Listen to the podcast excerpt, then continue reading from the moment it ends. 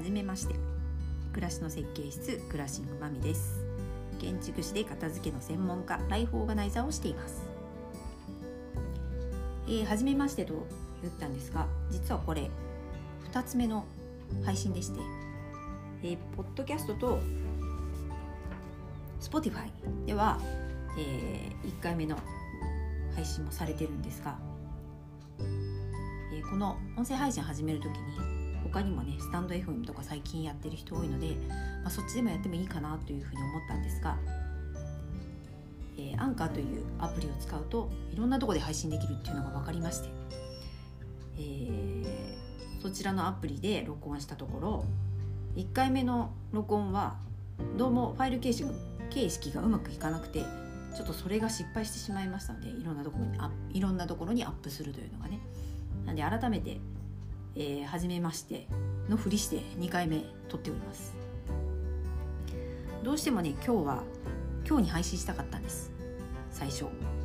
えー、1月11日っていうのは、えー、転写日と一粒万倍日が重なるという良い日というふうに言われてるのであのその日に新しいことをやりたいなっていうのがありましてなんとか今日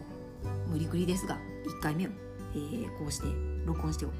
配信しております。普段はね全然そんなこと良い日柄とか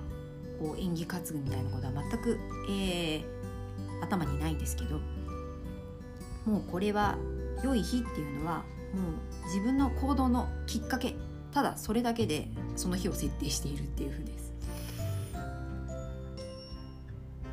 あの年の初めにね今年はあのそういう開運日みたいな日はいつかなっていうのは毎年、えー、毎年って言ってもまあここ23年ですけど検索して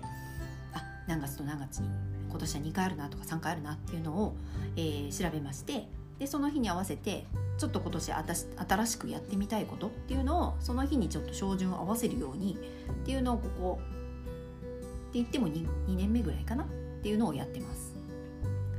どうしてもねこうやりたいことってこうよいしょっていうきっかけがいるのでそのきっかけのツールとして私は開運日っていうのを使っています。まあそのおかげでちょっと先送りになっちゃうかなという思っていたこのやってみたかった音声配信も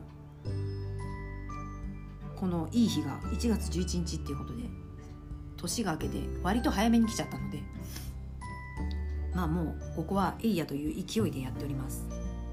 でちなみにねその開運日と言われる転写日と一粒万倍日っていう日が重なる日はえ、ー、とね今年はね6月10日の金曜日もあります。でさらにもうもう一個っていうのはその転写日と一粒万倍日と虎の日っていうのがあるらしくて、まあ、今年虎年ですけどね。多分それとはあんま関係ないんですがその3つが重なるさらに良いまあ、特に金運がいいらしいですけどそれは3月26日の土曜日だそうです。なんでまあお金にまつわることはその日に始めるとその日にするといいみたいなことが言われてるそうなので、えー、宝くじを買ったりとか、まあ、財布を新しくその日に下ろすとかそういうのがいいそうですよ、うん、私もね2年前はその日に合わせて財布を新調しましたがまあお金は全然ねあの増えたりしませんけど。なんとなく気分ですねこれもね。